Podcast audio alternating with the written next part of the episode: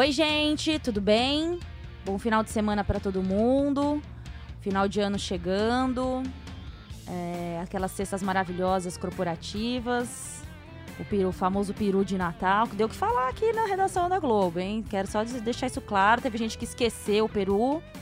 Ah, é? É, teve gente pegando o peru dobrado. É, foi complicado. Eu tô sem peru, tá? É. Por isso, então, talvez. Para, hein? pediram pra eu ir na repescagem. Olha aí, tá vendo? Não come carne ainda, tá vendo? O pessoal tá bem colocando lá. Tem que pensar, tem que repensar essa questão aí de uma, ce- uma, uma ceia vegana.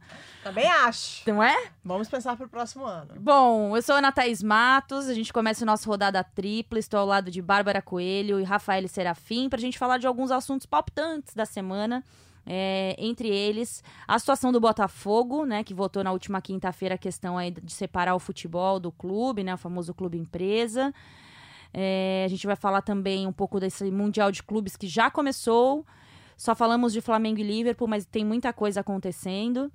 É, e também sobre a Semana dos Brasileiros na Liga dos Campeões, um assunto que queríamos falar há algum tempo e nessa semana é, deu certo de uma galera desencantar aí, né? É, e você aí, Bárbara Coelho, além de esquecer o Peru, Foi deixa vacilo isso. é, vacilo, É, né, cara? Enfim, eu ia fazer um comentário, mas não. Melhor não, vamos, vamos nos preservar. E aí, Ana, tudo bem? Tudo bem? Rafael, E aí, Rafa? Lê, Lê, Oi? Ai, meu A Rafaela Deus. fica muito é irritada quando eu chamo muito, ela cara. Eu tive uma amiga no colégio que era Gabriele. Ai, quando alguém Minha falava irmã. Gabriela, Não rola, né? ela falava Gabriele. Não, assim, jogar futebol com a Rafael, Lê e chamar ela de Rafael lá no meio Vamos da chamar pelada. ela de Aí eu marco Rafa. como Rafa, ninguém. Rafa, mas eu chamo ela de Aí eu parto pro ataque como ninguém. É isso viu? mesmo. Falando em futebol, segunda-feira teremos. Promissor. hein? Vai jogar a Promissor. Aninha. Gente, vamos parar com isso aí. Eu cheguei nessa Globosat hoje, todo mundo me pergunta: é Vai você jogar? que vai Vai marcar a jogar?" Debinha? Não, gente. Eu e Ninguém Bárbara vai marcar lá. a Debinha, né? A gente vai se, Ninguém. vocês vão se divertir, né? Gente, a Embok Bati não marcou a Debinha, a, a, a Rinar não conseguiu Não marcar a Debinha. Por que eu, Ana Thaís Matos, vou marcar a Debinha, Ontem gente? eu fiquei assistindo o jogo, né? Que você tava é, comentando Brasil e México. E aí eu olhava pras meninas e falava, é, eu acho que eu- até semana que vem meu joelho vai dar uma bela de uma piorada. Eu Bia Zanerato, correr, menos, vai eu não vou tá time. correr 10 minutos naquele campo, cara, atrás dessas mulheres. Imagina. Impossível. A Bia joga no time de vocês? Eu não sei em que time eu estou, tá? Hum, Vai ser uma surpresinha ali na hora que isso que tem quem está organizando é a nossa deusa Tamara, que é, que pensou eu ia gostar de estar no tudo. time da Bia Tamara. Zanerato, hein? Dar uma assistência Ó, pra quem não tá sabendo, só pra gente É, é, vamos situar, situar. vai Boa, ser na Babi. próxima, tre- é, na próxima segunda-feira, às três horas da tarde, no Parque São Jorge. Amigas da 16. Milene Domingues contra as meninas do Corinthians, que fizeram um ótimo trabalho esse ano. Óbvio que a gente vai dar uma misturada nos times, Só porque não campeões da condição. Libertadores, imagina. Só isso. Não, Mas gente. eu acho que o mais interessante, assim, é a gente poder confraternizar esse ano que foi muito importante pro futebol feminino e o público que, que quiser comparecer, vai lá, porque vai ser divertido, vai, ser, vai ter jogo, mas eu acho que é- é uma grande confraternização para quem gosta de acompanhar o futebol feminino. Ah, E é. causa beneficente, né? Isso que também é super bacana. Leve a sua latinha de leite em pó. Isso, Exato. perfeito. Transmissão do Sport TV. Massa, passar vergonha em rede nacional. Gente, eu já passo atu- atualmente, mas Vamos lá, né, Não, galera? é, vamos lá para os nossos assuntos. Vamos. Rapidamente, Bárbara ci- citou agora a questão do amistoso da seleção brasileira feminina. Domingo tem mais um contra também o México na Fonte Luminosa em Araraquara, né? As Show. meninas deram um chocolate ontem no México 6 a 0 Depois a gente pode até falar um pouquinho sobre isso. Antes disso, a gente começa falando sobre o Botafogo e essa situação aí envolvendo é, o clube empresa, o que vai acontecer. Eu vejo muita gente falando, a Bárbara tá bem por dentro desse assunto. Eu vejo muita gente falando sobre ah, agora o Botafogo vai ficar rico? Agora vai ter dinheiro para investir? Não é bem assim, né, Babi? Não, não mesmo. A questão é a seguinte: é, o clube empresa ele pode sim trazer uma nova filosofia de trabalho para os clubes no Brasil. É uma tendência que já acontece na Europa, mas a gente tem que sempre separar os homens dos meninos. Por que, que eu falo isso? A Europa vive uma outra realidade financeira como país, né? Não vou nem falar de clubes. Quem dirá a situação e a solidez desses clubes. E aí, quando a gente traz essa realidade para o Brasil, a gente enfrenta clubes com muitas dívidas. Se a gente pegar a dívida do Botafogo hoje, esbarra em um bilhão. Eita. Isso é muita coisa. Quase é que eu tenho na minha dinheiro. conta. É, conta coisa. Quer passar lá e sacar Então um você bilhão, pode ser passar na minha investidora. Você pode ser investidora do Botafogo, é o que eles estão precisando. O que seria muito interessante era o Botafogo adotar esse modelo de, de, de clube empresa para fazer com que o seu, o seu clube funcione de uma forma diferente. Não olhar só para a gestão do futebol. O que eu quero dizer com isso? Não é pegar o dinheiro para contratação de jogadores para fazer uma ou duas temporadas boas. Seria para usar qualquer investimento para mudar o clube de patamar, para rever hoje como o clube é, faz e, e, e, e, tem como gestão. Então, por exemplo, muita gente está dizendo por aí, e eu tenho conversado com algumas pessoas, que isso vai maquiar a questão das dívidas. Então, o que, que o Botafogo vai fazer agora? e por uma dificuldade financeira enorme, que não é só culpa do clube, mas também de coisas que foram feitas ao longo de sua história. Não é o que, eu quero dizer é que não é só culpa de quem está tomando essa decisão sim, agora. Sim, sim. O clube vai renegociar suas dívidas. Então, assim, a gente já teve Profut, a gente já teve outros mecanismos para que os clubes conseguissem ficar mais saudáveis e eles conseguem fazer com que suas dívidas sejam renegociadas, voltam a viver e gerir futebol do jeito que se fazia e as coisas não caminham. O clube acaba que pra, na prática, ele não consegue transformar a sua forma de trabalhar, trazendo a, a, a, o clube empresa como filosofia. Então, essa é a minha dúvida. Será que o Botafogo vai repensar a sua forma de fazer com, com que o clube aconteça de forma mais saudável, com que as coisas nos próximos anos aconteçam e caminhem para um outro caminho? Ridículo, mas tá que caminhe para uma outra estrada, Sim. ou se ele vai simplesmente usar o clube empresa para maquiar os seus problemas financeiros que são graves e renegociar suas dívidas. Eu acho que essa é a principal questão. Bom, antes da gente debater um pouco mais sobre isso, vamos ouvir Emanuele Ribeiro, nossa setorista de Botafogo, acompanha como foi feita essa votação, né, os pormenores lá dentro do dia a dia do clube, e ela conta um pouquinho pra gente e explica aí, né, o que a gente pode já aguardar do Botafogo daqui para frente. Olá, pessoal da Rodada Tripla tudo bem? Bom dia, boa tarde, boa noite. Sou Emanuele Ribeiro, estou aqui para falar sobre essa situação do Botafogo, né? Na noite de quinta-feira, o projeto do Clube Empresa foi aprovado pelo Conselho Deliberativo do clube, era mais um passo importante para que esse plano se concretizasse.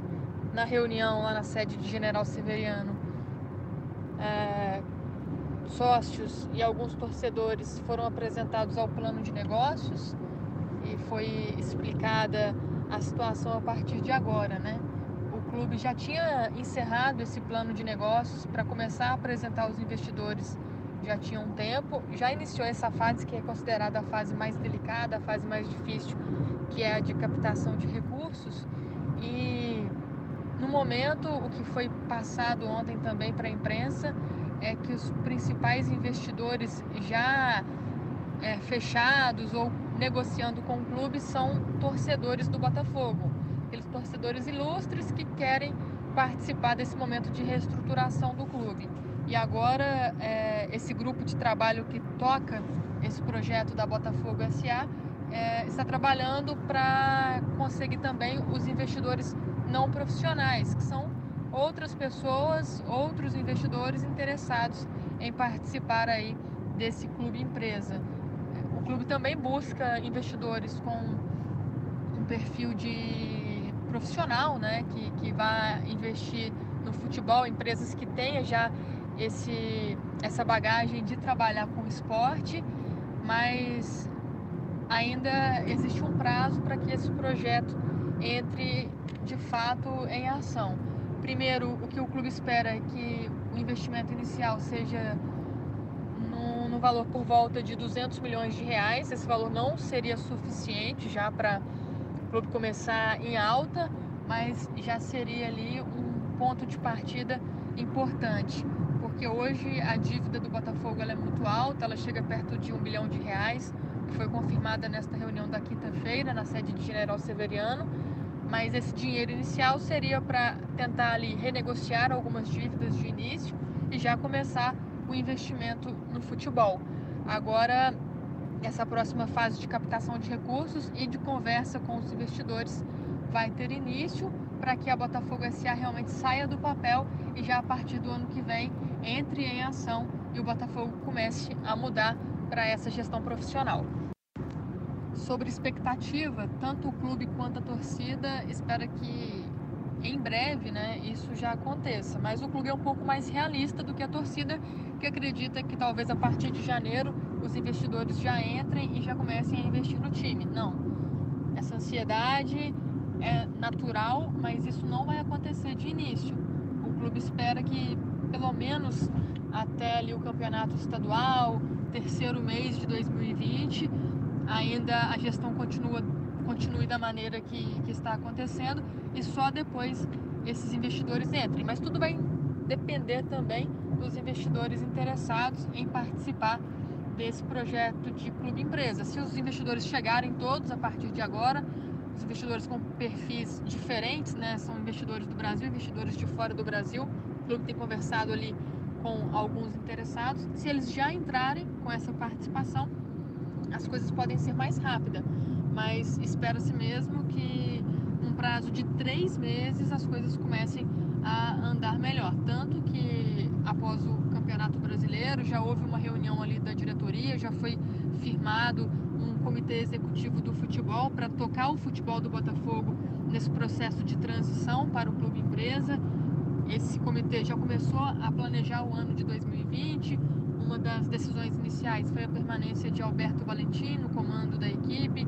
Ele fica pelo menos até o final do Campeonato Carioca, mesmo tendo contrato até o fim de 2020. Esse é o prazo inicial, que Valentim ajude no planejamento, ajude a montar o elenco de 2020, mas que ele fique pelo menos até o Campeonato Estadual. Bom, Aí as palavras da Emanuele Ribeiro, né, a Manu, setorista do Botafogo, deu um panorama bem legal sobre a eleição, como a eleição, né, a votação como foi feita para a escolha do Botafogo SA e também passando pelo planejamento do time para o ano que vem, né, sobre planejamento de campeonato carioca, de formação de elenco, que olha, o elenco do Botafogo em 2019 foi uma das coisas mais horríveis que eu já fiz na, na minha vida. Não subestimando os jogadores, mas é você pensar em disputar uma Série A com o elenco que eles formaram, né?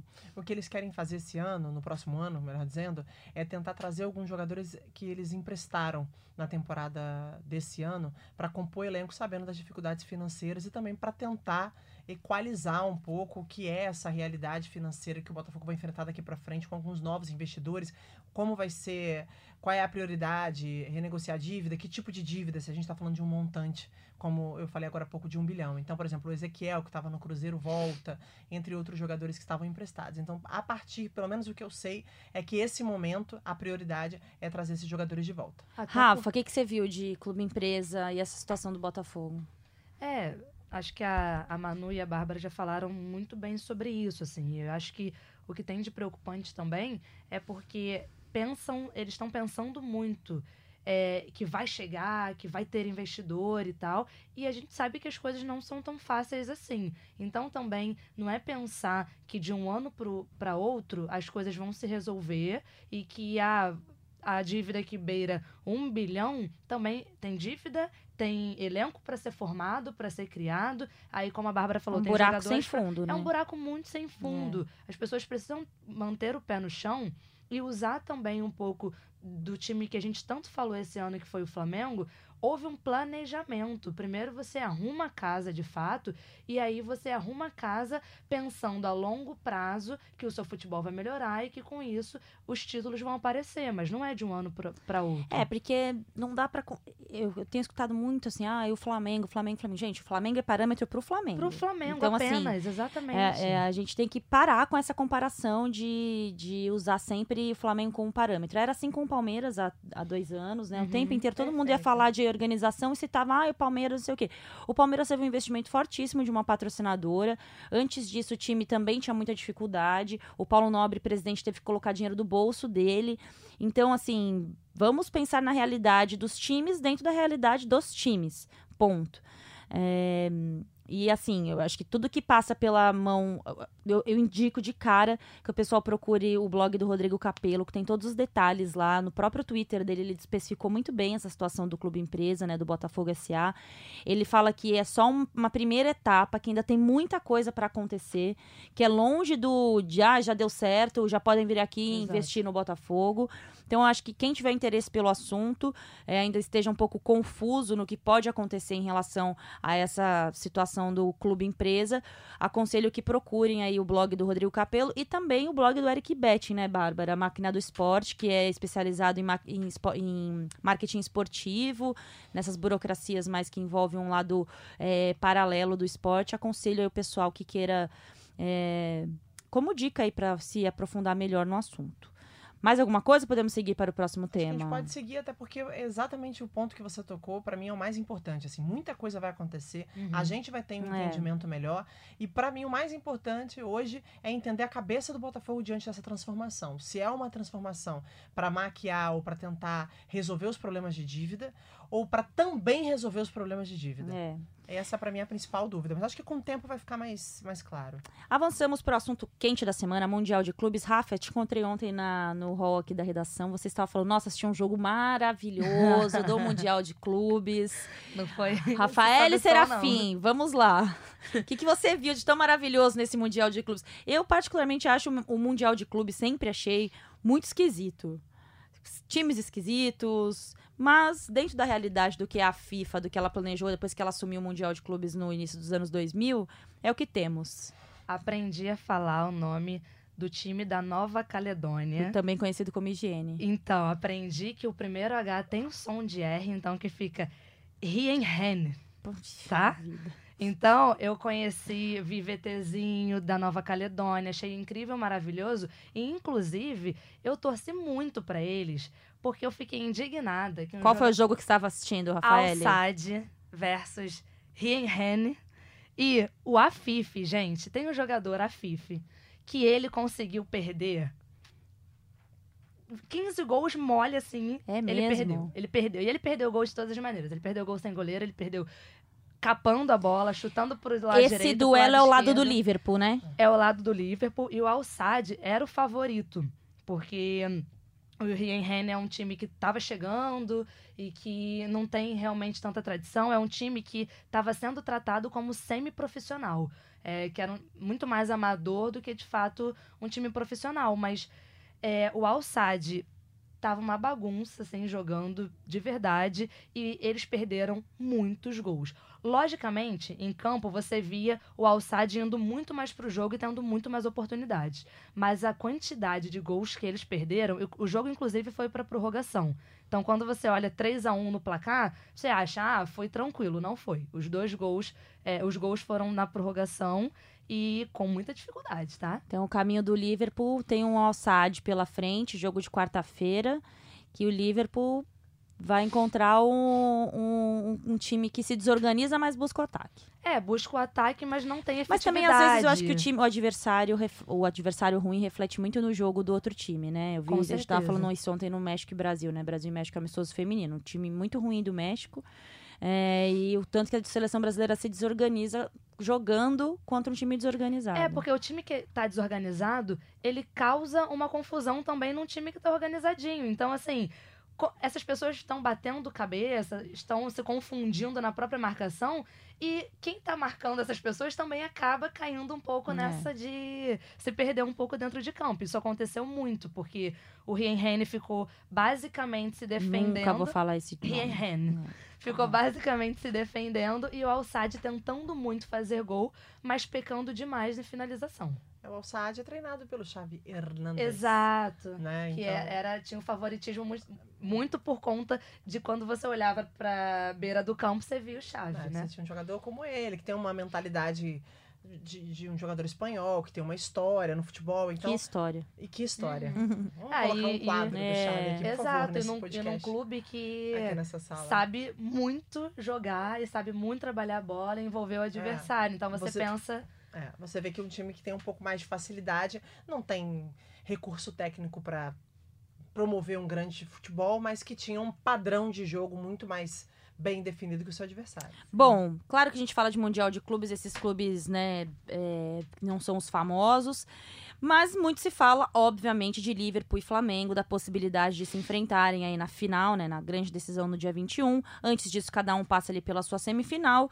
e quem nos traz um pouquinho aí da sua visão sobre o Mundial é Amanda Kestelman, que está hoje no Jardim Botânico e nos abandonou no Rodada Tripla. Ana, Rafa, Babi, hoje eu tô longe fisicamente, mas é só fisicamente, porque a tecnologia nos une nosso coração, nossa alma, né, gente? Tá sempre unida. Vim falar no Rodada Tripla sobre um assunto importante do nosso episódio, que é o Campeonato Mundial, que começou essa semana, mas a expectativa tá toda para as estreias de Flamengo e Liverpool ainda nas semifinais. E rola uma expectativa, né, sabendo, inclusive porque o Jorge Jesus ressalto isso o tempo todo que o jogo da semifinal é muito difícil, mas todo mundo na expectativa para quem sabe ver no fim de semana do dia 21 um Flamengo e Liverpool como foi em 81, quando o Flamengo ganhou seu título mundial. E a gente trabalha aqui no, no, no Brasil, a gente sabe que os clubes brasileiros dão muita importância ao Mundial, né? Os jogadores também dão, apesar do pé no chão, por exemplo, Felipe Luiz sempre ressaltando, eu vi em entrevista recente que o futebol europeu é outra intensidade, o Liverpool é outra intensidade, mas o brasileiro quer, quer ganhar Mundial, gosta de Mundial, provoca o rival em relação ao Mundial. E aí eu chamo agora para participar do nosso rodada tripla essa semana, novamente, nossa correspondente internacional, porque, como a gente sempre fala, a gente é muito chique, a gente é outro patamar. Helena Rebelo, minha amiga, que mora em Londres, mas acompanhou jogos do Liverpool recentemente, traz um pouquinho pra gente como o torcedor do Liverpool está tratando é, o Mundial de Clubes. E é bem diferente de como o torcedor do Flamengo trata, pode ter certeza. E a Helena também vai dar um spoiler pra gente, viu, Bárbara Coelho? De matérias do EE que ela fez com jogadores históricos e importantes do Liverpool. Oi, meninas. Não tem como comparar, cara, a euforia e a empolgação da torcida do Flamengo com a torcida do Liverpool com o Mundial. Porque aqui a torcida, de modo geral, fora do estádio, já é mais discreta no geral. Para ir comemorar um título na rua, tem que ser um título muito expressivo. E geralmente é aquilo, com hora marcada, carreata organizada pelo time. Não tem uma coisa tão orgânica como acontece aí no, no Brasil. O torcedor do Liverpool e, obviamente, aí o clube e a imprensa estão obcecados né, com a conquista da Premier League.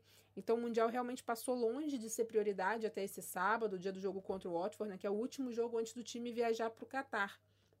Isso porque quando o Liverpool voltar do Mundial vai enfrentar o Leicester, que é o segundo campeonato, que é o segundo colocado no campeonato inglês. Então era muito importante ter foco total, construir a maior vantagem possível, porque no ano passado o time passou por um perrengue, né? Liderava o campeonato nessa mesma época do ano, tinha folga, mas aí teve uma sequência de tropeços, o Manchester City não perdeu mais e aí o Liverpool acabou sendo vice-campeão. Então dessa vez realmente ninguém quer dar margem para erro. Se você perguntar para qualquer torcedor do Liverpool, qualquer, o título do Mundial vai ficar em último lugar na lista de preferências. Eu falei primeiro sobre essa temporada especificamente, mas na verdade é uma questão cultural mesmo aqui na Inglaterra, na Europa como um todo, mas na Inglaterra acho que isso ainda é mais forte. Eles não veem o Mundial como o ápice da temporada, como nós sul-americanos vemos, até porque eles estão exatamente no meio da temporada, né? Então soa quase como uma distração. E o Liverpool mesmo lá atrás, nas duas primeiras vezes que se classificou para o Mundial, abriu mão de participar. É, não jogou nas duas primeiras vezes, né? Depois, quando jogou, quando estreou, perdeu para o Flamengo em 81, depois para o Independiente da Argentina em 84 e para o São Paulo em 2005. Tá aí, Helena falando um pouco sobre o que é o Mundial de Clubes pro Liverpool, né? Chegou em três finais, perdeu as três. é, mas assim, é... claro que tem toda essa expectativa, muito mais nossa sul-americana do que deles, né, em relação ao Mundial. Mas o que me incomoda um pouco ainda é essa necessidade que a gente tem de ficar tentando fazer o clube europeu dar importância ou destacar que eles não dão importância. Cara, eu ia falar Quer um isso. ponto isso é muito, isso é muito chato, precisa- cara. Vocês querem um ponto pra mim determinante pra essa discussão? O calendário dos caras. Gente, muito isso é muito chato. E que ficam perguntando, manchete, ai, Klopp não conhece o Flamengo. Gente, pelo amor de Deus, que Sim. síndrome de cachorro abandonado que a gente tem, É, e que bom cara. que alguém dá importância. Que bom que alguém dá importância que torna desse evento um alguma coisa. evento, alguma coisa. Exato. E que bom que são os times sul-americanos. E assim, na boa, é, vem time de. São eliminatórias asiáticas, é, eliminatórias da Oceania, sabe? Da África. Cara. Que bom, todo mundo tá ligando pra isso. É. Todos esses clubes que chegam, que não são europeus, né? Eles chegam querendo, sabe, jogar um mundial e fazem jogos da vida. Então a gente tem que parar mesmo de ficar falando sempre do. Porque sempre vai ter um clube europeu. Então a gente tem que parar um pouco de ficar sempre dando. O Liverpool é favorito? É. É. Não é porque é o Flamengo, porque E é tudo o. bem se ele não ligar também. É porque é o. Liverpool, gente. Porque hoje é o principal time da Europa. É, o É. time que acabou de ganhar a Liga dos Campeões, tá liderando o campeonato mais difícil do mundo, que é a Premier League. Então, cara. E mesmo assim, eu acho que quando é, esses clubes europeus eles vêm para o Mundial de Clubes e ainda, ah, não estamos ligando, atrapalha um pouco. Mas, cara, eles são profissionais. Quando eles entram em campo para jogar, eles jogam e eles querem ganhar. E o Klopp já falou isso. Não está agora na lista de prioridades porque eles têm outros campeonatos que eles tratam como mais importantes. Mas quando chegar lá o diazinho que eles vão jogar contra o Monte Rei primeiro e depois possivelmente. Não. Eles jogam o Alçade primeiro e depois possivelmente vão fazer a final eles vão jogar essa final claro. para vencer. Ninguém vai deixar isso para lá. Então, eu comecei falando isso da questão do calendário, porque eu acho que o que você é, levantou como discussão é muito pertinente, Ana, porque a gente diminui, às vezes, a gente mesmo diminui com essas perguntas a, o que é conquistar um Mundial de Clubes diante de grandes potências contra como o Liverpool. É como se assim se o Flamengo ganhar do Liverpool, é uma possibilidade, apesar de eu achar que o, o Liverpool é muito favorito, eu não acho que há uma igualdade aí, eu já entro nesse assunto. É, muita gente pode dizer assim, ah, o Flamengo ganhou, mas o Liverpool não estava levando tão a sério Ai, o gente, Mundial de Clubes. Eu menos, tenho muita preguiça desse tipo também. de discurso. Aí eu já entro no discurso da Rafa. É você entender que são jogadores de altíssimo nível, os melhores jogadores do mundo, que estão entrando em campo para jogar futebol, que é o que eles mais sabem fazer. É. Então a menor chance deles fazerem corpo mole, quando entrarem em campo, tirarem a prioridade daquele jogo. Agora, é uma temporada de muita intensidade do Liverpool. É uma temporada melhor que a temporada passada do Liverpool. Líder do campeonato inglês, que é dificílimo, com folga, porque tem 46 pontos. Sim. Não sei quando você vai ouvir esse podcast, mas hoje a diferença é essa para 38 do Leicester, que é a grande surpresa da temporada. De tem novo, um né? de... Olha o Leicester aí. Tá Quem falou que eles não voltavam. Golfinho, é. tá? Esse fim de ano é extremamente complicado em relação ao calendário pro futebol inglês. Então foi uma foi também um processo conturbado nessa primeira fase de classificação na Champions. É, uma, é um ano em que o Liverpool pode contar conquistar sete títulos contando o Mundial de Clubes, bater alguns recordes, que, por exemplo, hoje é do Barcelona, contando esse bando Clopão de... renovou até 2023. Então, assim, não dá para você diminuir a importância é. desse jogo também pro Liverpool, porque nesse momento ele não consegue enxergar o Mundial como uma baita prioridade, se vocês já falaram. Aqui é fim de temporada, né? Pra eles é a hora que a é temporada tá pegando fogo. Exatamente. Cara. Não à toa, eles vão levar alguns jogadores é, que são jogadores promissores no clube, que não são os principais, mas vão levar também o que eles têm de melhor como elenco, porque o jogo vai ser jogado e é isso. Agora, para mim, tecnicamente, a grande diferença, assim, o ponto para mim, não é que o Flamengo, que o Liverpool é europeu, que a intensidade na Europa é diferente. Passa pelo, por um aspecto na Europa, e principalmente um time como o Liverpool, eles erram muito pouco. É. O aproveitamento individual dos jogadores Muito beira alto. aos 100%. É. O que, que isso quer dizer?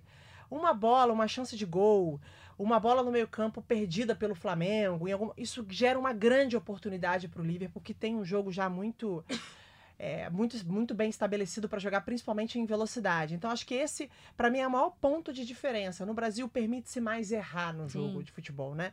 A, a, assim, você tem alguns jogadores com aproveitamento muito alto, mas erra-se mais. Eu acho que a gente tá na vivendo numa. Existe mais um, um- acho que um, per- é, um perfeccionismo. A gente vive muito numa bolha aqui, às vezes. Eu acho que, de- amiga, É, a gente Eu vive sou numa suspeita. bolha. porque às vezes, assim, como eu gosto muito do tipo de E- futebol e internacional, eu acho que a pessoas gente vive muito numa, numa bolha. bolha. E as pessoas, quando vê o negócio acontecendo, eu lembro muito na final River e Flamengo. As pessoas não tinham noção do que era o River Plate. cara. Lembra? A gente- Eu e a Dana Thaís, a gente ficava Eu desesperada. ficava desesperada, falava, gente, vocês não sabem do que vocês estão falando. E não é porque eu sei mais do que as outras pessoas. É porque eu falava, gente, não é possível que vocês não, não sabem. Vocês não sabem, não tem noção que estão falando do River Plate. Então, eu acho que a gente vive muito nessa bolha. O torcedor tem mesmo que viver, assim. Ele pode viver iludido dentro do, da, do que ele acha e que o time dele é o melhor do mundo. Mas acho que a gente tem que mostrar os parâmetros aí, porque senão é- é- eu fico um pouco assustada com o que a gente vê, o que a gente ouve em relação ao que a gente pratica aqui no Brasil. Mas é aquilo, é um jogo, vai lá, a gente viu o São Paulo ir lá e jogar de igual para igual com o Liverpool, o Rogério Ceni fechou o gol. É E, meu, contra o Chelsea a mesma coisa, uma partida que foi diferente da partida do Liverpool e São Paulo. O Corinthians jogou de igual para igual com o Chelsea, Perfeito. mesmo o Cássio tendo sido eleito o melhor da partida de forma justa. Mas assim, pode é, é, acontecer? Pode, porque os brasileiros vão num nível de concentração tão alto para esse Mundial Claro. que eu sempre digo que o primeiro jogo é o mais é o mais difícil. O primeiro jogo do Corinthians no Mundial de 2012 foi muito difícil. O Corinthians ganhou só de 1 a 0, é, uma jogada, uma rosca que o Douglas dá para um gol do Paolo. É, foi um jogo muito, muito, muito difícil. O Corinthians não se acertava em nada. Depois fez um jogo contra o Chelsea, que talvez não era o melhor Chelsea de todos os tempos. Mas era um time muito competitivo, tanto que o Cássio sai como o melhor da partida. Um jogo pode acontecer tudo, gente. O que Tudo, não eu dá é pra viver dentro dessa bolha de as pessoas acharem que, ai meu Deus, o Klopp não sabe quem é o Flamengo. Ai, vai lá e tem que provar pra ele. Gente, calma. É, A gente ó, também não sabia quem era o River Plate. É. A gente também não sabia quem era o Marcelo Gadiardo. não Mas muita mesmo, gente não Muita sabia. gente. não Eu digo, é, leia-se a maioria. A maioria. Então acho que é muito, muito legal você tocar nesse É. ponto, porque não há desrespeito nenhum do Liverpool com o Flamengo, nenhum. Absolutamente nenhum. Ninguém tá de brincadeira. É. Ninguém vai pra uma competição, principalmente jogadores que são os melhores em suas posições no mundo. Uhum. Ninguém tá de, desculpa a palavra, mas de sacanagem. Então acho que esse equilíbrio é muito importante, pelo menos a gente aqui nesse papel de comunicador, de Sim. formador de opinião, a gente tomar certos cuidados. O torcedor que pensa o que quiser, mas acho que a gente não pode fomentar algumas narrativas que no fim das contas a gente está provocando É. para que elas aconteçam. É, o discurso fica repetido. Você faz um link com os correspondentes e o, o assunto está sendo sempre esse. Ah, teve, mas teve um torcedor que disse. Se você perguntar pro torcedor, ninguém sabe quem é o Flamengo. É. Ninguém sabe. E é uma história que é muito marcada, as pessoas esquecem isso também, né? Essa história é muito marcada para o Flamengo. Essa história não é muito marcada para o Liverpool. 38 anos se passaram. É. Não- você não pode cobrar que jogadores que estejam hoje, que não sejam Isso, brasileiros, é. que estejam hoje no Liverpool, que eles conheçam o Flamengo, que eles conheçam a história de que em 81 o Flamengo venceu o Liverpool por, por 3 a 0 Quantas coisas já mudaram em 38 anos no futebol, não é mesmo? É isso. Bom, vamos arredondando o nosso rodada tripla para falar de Liga dos Campeões. A semana dos brasileiros na Liga dos Campeões. E quero dizer que a gente está voando no tempo aqui. Quero deixar isso muito claro. É quase que uma, um milagre. É. 31 minutos, pô, a Poxa. gente invade uma Mas hora. vocês estão comemorando antes, hein? Ah, é verdade. Porque vamos o focar. assunto é Liga dos Campeões. Brasileiros. Bar- brasileiros e Bárbara Coelho tá aqui. Então, tem meia hora tranquila aí pra resenhar É. sobre. Não, a gente tem assim. Prometo é- me comportar. A gente tem, vai, é, acho que de tudo que aconteceu dos brasileiros, Neymar e Gabriel Jesus, eu acho que foram os destaques, né? Gabriel Jesus eleito jogador da semana na Europa, né? Com o hat-trick que marcou na Liga dos Campeões. Ah, fez gol contra quem? Gente, ele fez gol, para. E três. Me- menos, menos, gols. galera. Como diz uma amiga, a minha sobrinha Luísa, de 5 anos. Ah, o "Hum, Neymar. Menos, né, gente? Menos. Aí eu volto a te falar uma coisa. A Europa inteira vangloriando o cara, mas aqui É, tem não, vamos é. vangloriar o Firmino que não fez gol que no não fez Liverpool. gol, exato. Todo É. respeito ao Firmino. E o Neymar, né, gente? O, o, o Ney adulto, o adulto Ney, né, como tem sido chamado por aí, teve uma semana iluminada, uma partida de, de ouro aí com camisa do Paris Saint-Germain, deu uma bola pro Cavani bater o pênalti, lembrando que o Cavani vive uma fase terrível, terrível não, vai, uma fase difícil, Difícil. tá no banco de reservas, né, foi pro banco de reservas com a chegada do Icardi, não deve permanecer no clube na próxima temporada. E aí, meninas, o que, que vocês viram e gostaram da Semana dos Brazucas na Liga dos Campeões? É, Eu vejo o Gabriel cada vez mais amadurecido. Acho que os anos vão passando na carreira A entrevista dele. que ele deu em inglês recentemente, É. Isso faz tão. As pessoas não têm noção quão é importante pro jogador brasileiro chegar na Europa, dominar a língua local. Com certeza. Muda totalmente a forma do cara se sentir no time. Eu lembro quando o Paulinho foi pro Tottenham, ele sai do Corinthians e vai pro, pro, pra Europa, ele se apresenta falando inglês. Ah, ele não conseguiu jogar, mas ele já foi pra lá preparado. Ele, a questão de não conseguir jogar, ela é outra. Mas o Gabriel Jesus, um menino de 20 anos, 20 e poucos anos, chegar, duas temporadas, reserva do Agüero, começa muito bem, depois viu o Agüero, o maior artilheiro da história do City, dono do time. E ele viveu uma situação muito complicada com a Copa do Mundo. E agora tá reproduzindo, é, voltando a ser o que ele era, ou dando sequência nessa maturidade que a Babi falou. Poxa, eu sou. E aí ele vai muito novo e tem aquela sequência de lesões também que acaba tirando um pouco o ritmo dele de jogo, vai prejudicando. Você pensa, gente, a gente já falou isso um milhão de vezes, o assunto não é esse, mas só vou pontuar. O Gabriel assumiu uma responsabilidade que não era dele naquela Copa do Sim, Mundo. Ponto. sim. Existe uma entre-safra aí, existe um problema de geração, jogadores que deveriam estar ocupando aquela posição, aquela responsabilidade. Existe um problema técnico ali também. É, a gente não pode desconsiderar, óbvio. Mas era um jogador que tinha acabado de ir pra Europa, um jogador que, sabe, um jogador que sai do Palmeiras pra um futebol totalmente diferente, com outra cobrança, muito físico. Sim. E aí ele, você pode ver que o Gabriel tá forte, o Gabriel hoje segura muito mais a bola, tem muito mais força física pra jogar, além de aprimorar a parte técnica. E a questão da língua parece bobagem, É. mas ela é fundamental. E aí não é uma informação, mas é um chute. Acho que trabalhar com Guardiola traz tudo isso, todo esse engajamento O também. com- Guardiola quis o, Guar- o Gabriel Jesus, gente. Um dos maiores técnicos do mundo quis o Gabriel Jesus. Nos Jogos Olímpicos, ele falou: Eu quero esse menino no meu time. E como o, o Pepe, ele tem essa relação humana, ele Gostei, gosta... de- gostei da intimidade. O Pepe. É o Pepinho. Pai Pepe. Eu ia falar Pepinho, mas aí eu. Esse é um pouco demais. Mas como o Pepe tem esse envolvimento, É. como se você for no livro dele, você vai ler como era a relação dele com o Messi no Barcelona, que é incrível e tal. Não tenho a menor dúvida da influência que o Pepe Guardiola tem na carreira hoje do Gabriel Jesus para fomentar alguns pensamentos interessantes para ele desenvolver o futebol dele. Que seja aprender língua, que seja aprimorar a parte técnica todos os dias, que seja jogar coletivamente, que eu acho que o Gabriel hoje tem muito mais maturidade para tomada de decisões, então realmente foi o grande destaque. O adulto Ney, eu queria falar uma coisa, eu sou o tipo de jornalista Calma. Ga- Desculpa. Calma, vamos segurar os temas pra gente. Respirar. Pra gente. Achei que eu já podia falar do adulto Calma, a gente vai chegar lá, eu tô aguardando aqui. Rafa, quer concluir alguma coisa Não, sobre deixa. Gabriel Jesus? Vamos seguir. É. Concordo com tudo que a Bárbara falou. Foi Manchester City dele. e. Me deu um branco agora. Manchester City. Bugre, é... É Clube Bruges da Bélgica? Isso, Bruges, é, é isso. isso aí. Eu falei o que? Bugre? Bugre. Bugre. Foi Tá mal, ali, tá ali, tá ali. Não, tá ali, tá certo. Bom, avançamos então com um adulto Ney, né? Adulto Ney. Goleada em cima do Galatasaray, que faz o Galatasaray também, hein, É. gente? Fala sério. Mas 5 a 0 do Paris Saint-Germain, gol de Neymar, assistência, bola pro Cavani bater o pênalti.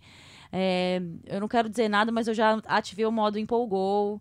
Já gostei da- do adulto Ney, já tô acreditando no Hexa, melhor do mundo, top 3. Eu já sou uma, eu sou uma iludida do futebol, gente. Já tô iludida com o Neymar. Então, eu tenho a saga de sempre acreditar nas pessoas, né? Não tem jeito. E eu gosto muito de ver o Neymar jogar. Eu sempre gostei muito. Eu acho o moleque É, O adulto. Ele, o adulto Ney agora. adulto, ele, ele arrebenta muito. É porque eu chamo todo mundo de moleque, mas o Neymar não É, cabe não mais, né? mais. Porque Nem senão pra as ele, nem pessoas inter- é, É as pessoas não interpretam É. bem. Mas assim, eu sempre gostei, já viajei assim, oportunidades de férias para vê-lo para vê-lo jogar. Eu gosto assim do futebol dele, não tenho o que falar. E eu sempre, todas as atitudes dele, que eu olhava e falava, não acredito que você tá fazendo isso, eu pensava, cara, é pouco o que as pessoas querem do Neymar, é pouco, não é tanto como ele imagina. Eu acho que ninguém mais acredita que o Neymar vai ser aquele cara que a gente gostaria que ele fosse. A Não. gente já viu que ele não é. Mas, cara, o que significa nesse momento o Neymar pegar aquela bola e entregar pro Cavani, talvez ele nunca vai entender. O que significa ele tá menos com o cabelo penteado, tá se- tentando se reservar um pouco mais da sua vida pessoal, apesar de ter cometido algumas gafes agora recentemente quando ele foi pra Copa Davis, Sim. apesar de ter treinado pra caramba se recuperando de lesão, mas não precisava ter ido pra aquela Copa Davis e tal. E eu falei uma coisa depois de tudo que aconteceu com o Neymar no último ano, principalmente o caso do estupro, porque eu acho que vai muito além das questões A de acusação, campo né? a acusação É, que é. ele sofreu de estupro. Eu, eu lembro de eu verbalizar essa frase. Se o Neymar não mudar agora, se ele não vê a vida de outro jeito, ele não vai mudar nunca mais. E eu acho que o Neymar vem passando por algumas transformações. Tudo bem, eu não preciso achar que ele vai ser a melhor pessoa do mundo. E o Neymar, gente, desistam. O Neymar não é um, mole... um garoto, um homem, desculpa, gente. Preciso me desculpar. homem, a- adulto homem. Ney. Ele não é uma pessoa boa de entrevista, ele não é uma boa pessoa que vai chegar numa entrevista coletiva e vai conseguir expor as O suas que é ideias. péssimo, né? O que eu acho horrível Gente, também. Eu acho é o ruim, eu acho Neymar. eu acho que é uma coisa que ele poderia porra. melhorar. Mas já que ele não é essa pessoa, e não dá pra ele ser o que a gente quer, que ele consiga em campo ter atitudes que correspondam ao futebol dele. É. Que corresponda ao tamanho que ele tem. O Neymar precisa entender que ele influencia O Ronaldo gente. Fenômeno nunca foi bom de entrevista. Ele era o Ronaldo Fenômeno, né, gente? Ele fazia tudo o que ele fez dentro de campo. Mas ele dominava o carisma e ele ainda domina o carisma. O Neymar não consegue dominar, cara. Eu acho que pode ser um. Eu acredito nas pessoas e eu acredito nele, assim. Eu É. tenho. Isso é uma coisa minha, genuína minha. Eu vi aquela atitude. Mas falei, dentro "Poxa, de campo, Não, não tem como, gente. ele É. arrebentou É, no e jogo, eu acho gente. que também isso pode começar a mudar é, a partir do momento que ele começa a ficar mais reservado e talvez a- nesse primeiro momento ele não dê entrevistas, ele continue sendo seco, só respondendo sobre futebol, mas de repente daqui a pouco é, isso possa mudar de novo, assim, porque eu acho que a partir do momento que ele não começa, ele não dá mais tanta abertura para que a vida pessoal dele seja mais comentada do que o futebol dele, eu acho que daqui a pouco isso também pode mudar, porque as pessoas vão, elas vão ser obrigadas a falar a falarem apenas do que ele está fazendo em campo, É. que está sendo muito legal. Então, de repente, com o tempo, daqui até o próximo mundial, talvez, porque ele vai voltar a ser referência e a seleção brasileira é, ainda aposta muito no futebol do Neymar, que é Que já vai ser um trintão, que hein? já vai ser um, Já vai trintão, ser um já vai trintão. ser um homão, É. né? Porque já Um adultão, é um, vovô é um Ney adultão, já. É, é um adultão já. Vovô Ney. Não, cara. Então acho que vai por aí. Não, é isso. E, e- e eu acho que é ele ter essa consciência de entender que o próximo Mundial ele ainda vai ser o principal nome do Brasil, porque se você olhar pra trás, Sim. Ninguém desponta pra tomar essa liderança que ele tem. É isso que me, que me chama a atenção. E eu fiquei feliz de fato de ver a atuação do Neymar, né? Eu, eu, é, eu peguei muito no pé do Neymar nos últimos anos, assim. A minha transformação de repórter para comentarista passou muito vendo o que, tava, não- o que não estava acontecendo com o Neymar. É, então eu ainda vou, mas eu ativei o modo empolgou aqui com ele. É, e eu acho que é muito nessa. do que a Bárbara falou, é, no sentido que ele é um joga ele é um jogador que é brilhante e que assim as pessoas não querem muito dele mesmo. É só uma postura um pouco mais é, madura, eu acho. Eu acho que é uma postura um pouco mais madura quando ele sai.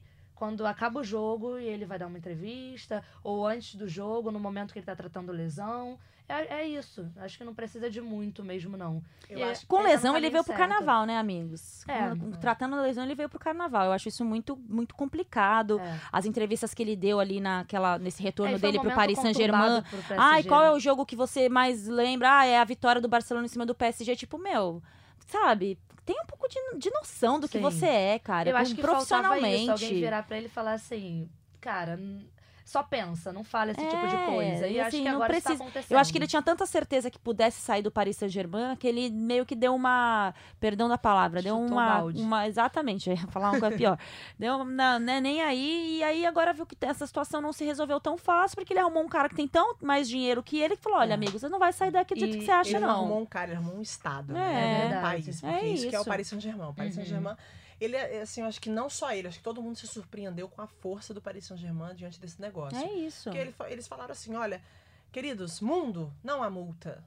Ou vocês paguem a multa por completo ou não negociam. É isso, vai ficar É aqui e vai Sim. encarar a torcida. Não há multa, não. Não há negociação. É, não vou reduzir, é. não vou fazer o que vocês querem. Eu não preciso desse retorno Fica agora. aqui e encara É. a torcida, cara. Isso. E E nesse ele encarou caso, do jeito encarou. dele, É. Errando ainda. Acho que ele ainda Uhum. tem muito que consertar. Mas eu vi um alento, assim. Eu vi um alento e aí é muito intuitivo meu. Eu acredito nele. Eu sempre acreditei, mesmo com as coisas erradas que ele faz. E eu agora acredito um pouco mais. E eu acho que- Eu tô meio Já patinando. passou- é. Não, e eu acredito também nele. Eu gosto muito do futebol do Neymar. Eu acho que ele é um jogador espetacular e que muito do extracampo atrapalhou ele.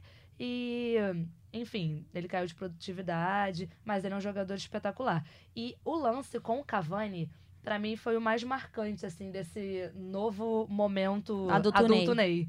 Porque a chegada dele no PSG foi muito marcada justamente pelo contrário, né? Porque o Cavani era o cara do time até então, mas já sabendo que o Neymar chegava para ocupar essa posição. Não, ocupar essa posição é impossível. A posição que o Cavani tem no Paris Saint-Germain, ninguém vai ocupar Não, nunca. É, tá. Ele vai, vai Mas, construir uma sim, nova sim, história. É, É. de uma maneira diferente, mas ele era. É. Ele estava na vitrine naquele momento. O Neymar estava chegando. É o na artilheiro, é o artilheiro do time, Não, um é. ídolo Mas do o Paris Neymar chegava pra ficar na vitrine e teve o lance dele querer bater o pênalti. É. E aí ele foi muito criticado por isso. Ficou na feio, época, né? Ficou muito feio.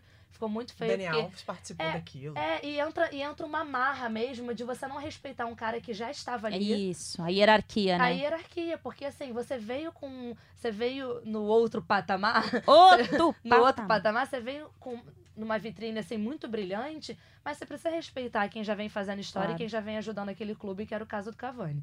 E aí, nesse momento dessa transição do Neymar, ele entregar a bola pro Cavani bater um pênalti no momento que o Cavani não está bem, eu acho que assim, foi. Eu não sei se ele tem dimensão desse ato, mas foi muito bonito. assim. Tem, tem dimensão Tem, sim. né? Neymar é esperto.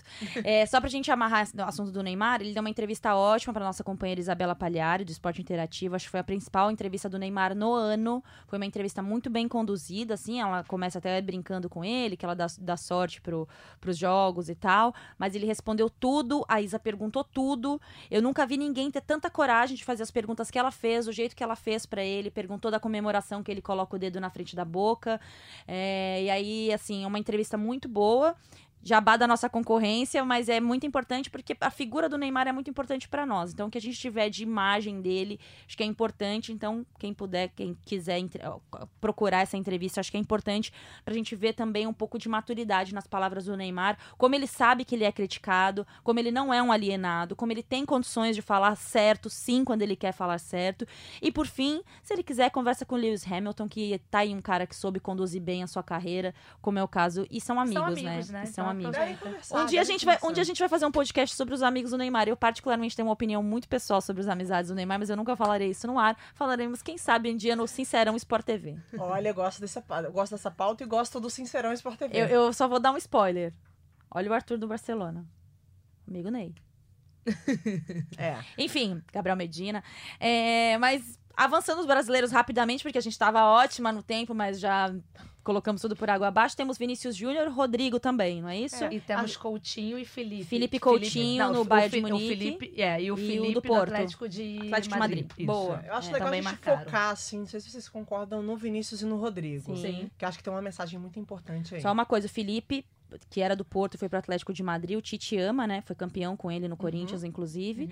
Não vou ficar surpresa se passar a figurar a seleção mais vezes, né? Foi convocado recentemente. Acho que ele tem tudo para entrar na brecha de Thiago Silva. Não pelo estilo, mas porque é uma outra forma de, de zagueiro. Enquanto o Tite estiver lá no comando, eu acho que deve ficar aí muito entre Felipe, Thiago Silva e Marquinhos e mais um. Pode E ser. nessa rodada da Champions foram oito gols de brasileiros. E isso foi bem comentado nos jornais fora do É, país. os brasileiros costumam ser protagonistas Sim. no mundo, É. né? Acho que isso a gente nunca pode ignorar.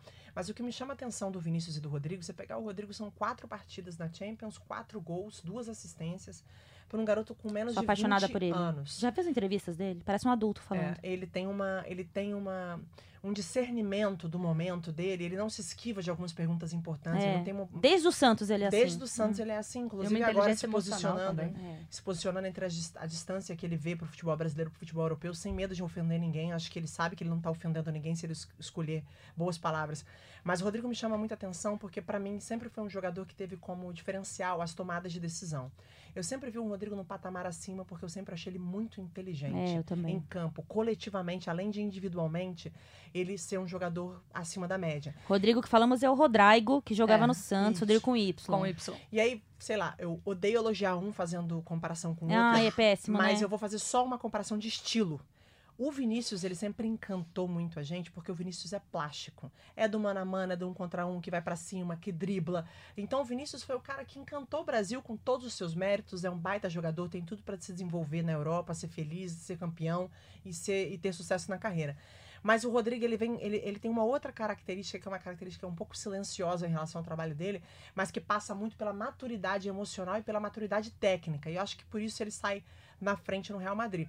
E eu acho que essa influência do Rodrigo pode ajudar muito o Vinícius a desenvolver com mais tranquilidade Boa o seu tese. trabalho. É, eu ia Boa falar tese. isso. Porque Eu acho que tem- a gente faz a muito. rivalidade. É Entre isso. eles isso não É, existe. não É, existe. não, e São pelo amigos, contrário. dividem clube, devem se ajudar pra Deve Deve se ajudar caramba. muito, eles estão num país totalmente diferente. E só pra arredondar, diferente. são dois jogadores com menos de 20 anos fazendo uma partida de Champions League como titulares de um dos maiores clubes do É, mundo. bizarro. Essa é uma grande mensagem.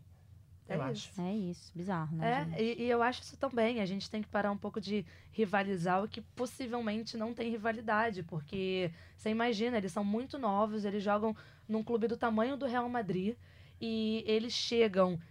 É, enfim, tem já nomes consagrados no time e eles precisam se ajudar. É uma questão muito também de sobrevivência.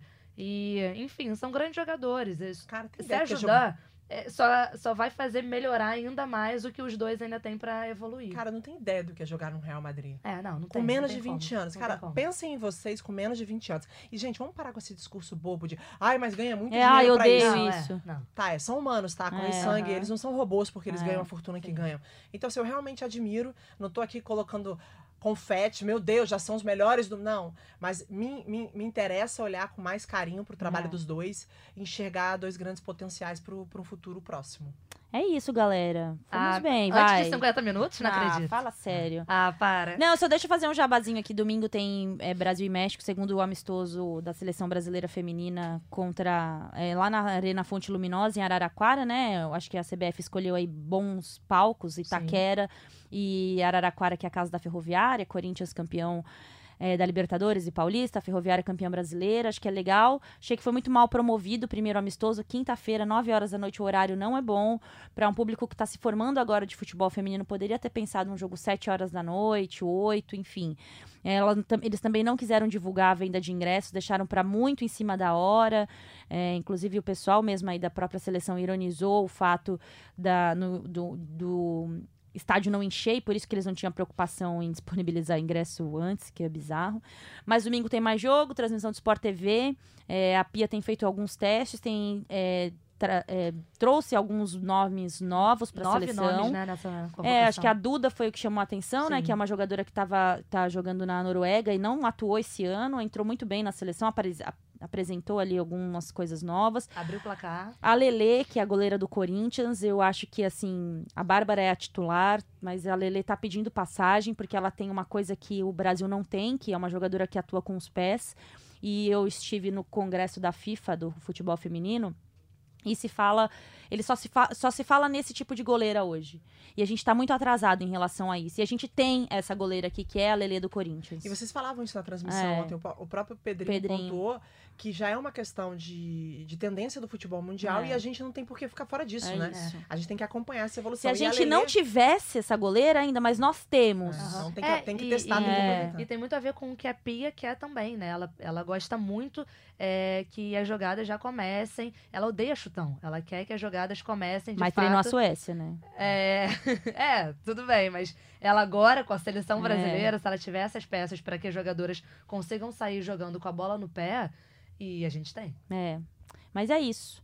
E aí, Bárbara Coelho, qual a boa do fim de semana? A boa do fim de semana é amanhã Olha isso, amanhã é que responsa. Amanhã eu tô no Sport TV fazendo a pré-luta da Amanda Hoje, Nunes. conhecido como sábado, né? Porque o podcast Ai, vai ao ar ao sábado. Eu dou, eu dou é. muito furo com essas é. coisas, foi mal. A gente vai estar tá falando só. aí de UFC, que é uma área que eu já transitei muito, que eu já gostei a muito. A luta da Amanda Nunes, né? Isso. Defendendo o cinturão, a gente tem um card aí com alguns brasileiros. Ela é favorita? Favoritaça. Hum. Acho que a gente vai falar muito do momento da Amanda. Acho que é a única, a brasileira, a, a brasileira entre gêneros, com maior destaque hoje no UFC. Então, acho que não estou falando da brasileira só por ela ser mulher, sim, sim, mas é ela hoje nome é, tem a maior representatividade no UFC hoje é a Amanda. Então, estou feliz de voltar a participar, vou estar com minha parceiraça Anaísa do meu lado, vai Nossa, me ajudar muito. essa transmissão vai sair do ar, certeza. Vai, certeza. Vai dar ruim. Pesada demais. Se vê, pelo, domingo, se vê pelo Sport TV Play, bota esse 3G aí. Domingo Esporte Espetacular. É, e aí, Rafael, tem uma folguinha? Estamos trabalhando? Folguinha. Ah, tá? adeus. Adeus. Domingo tem praia e sol. Adeus, beijos. Não perguntei nada, só perguntei é. do trabalho. Tchau, tá? gente. beijo. beijo.